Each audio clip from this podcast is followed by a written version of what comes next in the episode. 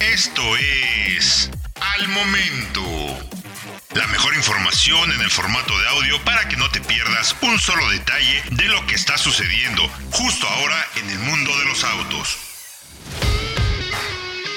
A lo largo de la historia, Mazda se ha caracterizado por ser una marca que rompe paradigmas. Siempre tiene una razón del por qué hace las cosas y cómo las hace. Siempre hay detrás un profundo análisis del cómo concibe sus autos. Y lógicamente, con su entrada de lleno al mundo de los coches eléctricos, las cosas no podían hacerse de manera diferente. ¿Y a qué me refiero? Mientras el grueso de los fabricantes lleva como bandera, digamos, como valor del producto, la autonomía, que tal parece que a mayor autonomía es mejor el coche, Mazda decide poner por delante sus más profundos atributos. Un manejo único, un diseño que le dé el carácter de arte al propio producto y una fabricación verdaderamente limpia. Todo eso antes de la autonomía. Y es que la MX30 está ejecutada de manera magistral.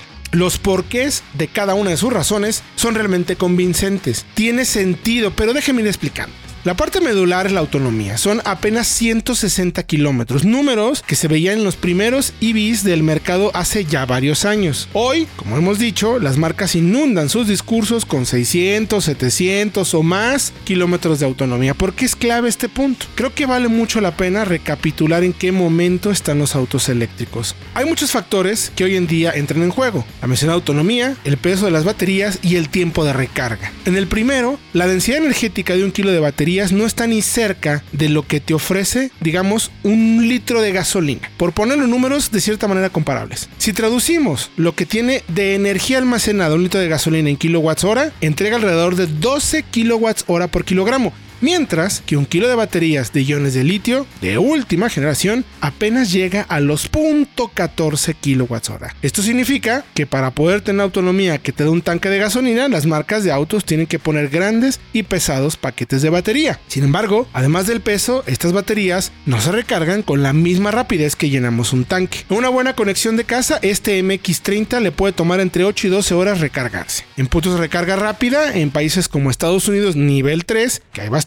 pueden recargar el 80% de su batería que tiene un tamaño de 35.5 kWh en 36 minutos a una velocidad máxima permitida del sistema de 50 kWh. Hoy en día ya hay coches que soportan hasta 270 kW de velocidad, por ejemplo como un Taycan, pero que bueno, es una orientación un poco diferente. Ahora, desde la lógica de Mazda, ofrecer un producto que estaría llevando a cuestas 500 kilogramos para recorrer 450 kilómetros, cuando, de acuerdo a sus números, en el día a día no recorres más más de 100 kilómetros, pues es sumar un peso innecesario que afectaría el manejo y desempeño que la marca quiere ofrecer en su coche. ¿Tiene sentido? Pues sí, bastante. ¿Convence? Ah, es ahí el punto, no del todo. Desafortunadamente, con la electrificación han surgido conceptos como el de Range Anxiety, que no es otra cosa que la ansiedad que genera conducir un coche eléctrico y ver cómo te vas quedando sin autonomía, a sabiendas además que no hay un lugar en cada esquina para recargar y el tiempo que te va a llevar a hacerlo. Sin embargo, Mazda deja claro su desafío. No vamos a sacrificar el manejo del auto por el rango. Y en este primer contacto pudimos platicar con la gente, con los ingenieros de desarrollo del producto sobre ello. De hecho, están tan convencidos de este tema que no hay opción de incrementar el rango del paquete de baterías, es decir, ni siquiera hay un espacio físico en la plataforma para poner más celdas. Aún así, cuando lo manejas, entiendes el porqué. No transmite para nada las típicas sensaciones de un auto eléctrico en nuestros días. Se siente más este MX30 como un crossover que se conduce como un buen Mazda, suave en su desempeño, deja atrás esa urgente necesidad de las marcas por la famosa patada que te dan los CVs en entrega de torque inmediato, o sea, brusco, no quiere nada la marca. Tampoco se siente nada pesado, como se siente en todos los CVs. De hecho, se siente ágil, bien aplomado, sabe transmitir lo que pasa en las ruedas y no tuvo que recurrir a una enorme parafernalia tecnológica impresionante para volverlo ágil, como un Taycan GTS, el deportivo que manejamos hace poco, que es espectacular, pero trae una carga enorme de tecnología. Al final, este MX30 es un crossover citadino que aporta mucho más a ser un auto explosivo en rectas como el grueso de los EVs. Y de ahí precisamente la nomenclatura MX, haciendo una clara referencia al MX5 bajo el concepto de ese famoso o ese tema tan famoso en Mazda que es la pureza en el manejo, el caballo y su jinete y al mismo tiempo el lado experimental de la marca. Tampoco sorprende que no es muy potente, solo tiene 143 caballos y 200 libras pie. Y sí, esperarías la patada de un eléctrico, pero no, es suave, progresivo, como un auto de gasolina. Ahora, también es bastante eficiente. Si no somos exigentes con el pedal, podemos manejar la autonomía de manera magistral. Por ejemplo, teníamos que regresar al hotel que eran como 50 millas y yo tenía solo 45 de autonomía. Aprovechando la inercia, frenado regenerativo y siendo muy cuidadoso con la entrega de torque, todavía logré llegar a mi destino con 9 millas de autonomía. ¿Qué sobresaliente en este auto? Aporta mucho valor en el uso de materiales reciclados, muy cuidados en lo que aplica en el interior, telas, plásticos de botella de PET y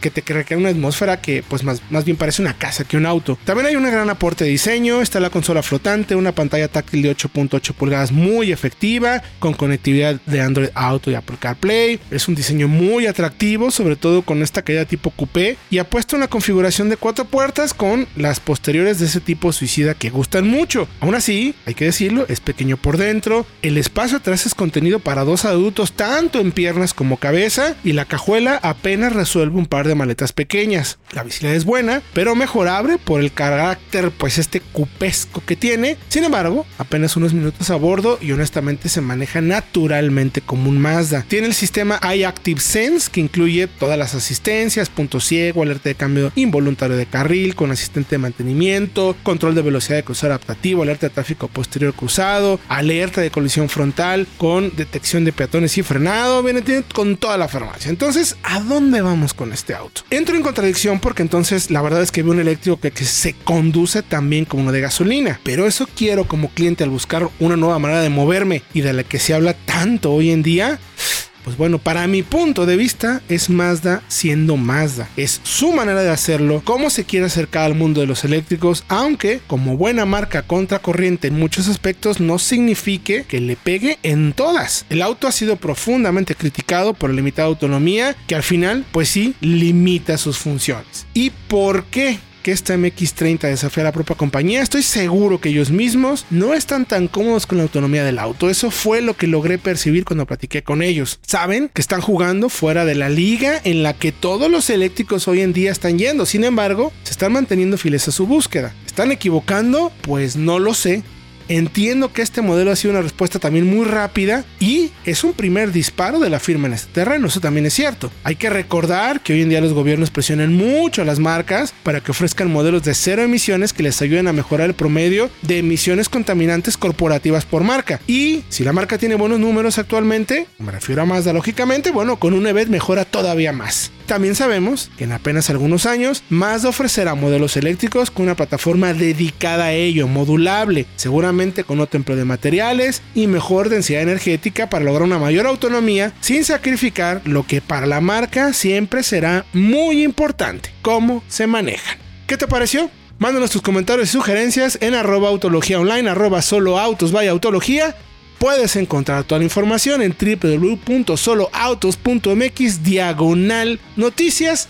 O bien puedes escribir a mi Twitter Héctor-Campo, porque recuerda que esto no son pruebas. Esto es solo autos, vaya autología. Nos vemos en la próxima. Encuentra todos los días la información más relevante en formato de audio para que no te pierdas un solo detalle. Más información en www.soloautos.mx diagonal noticias.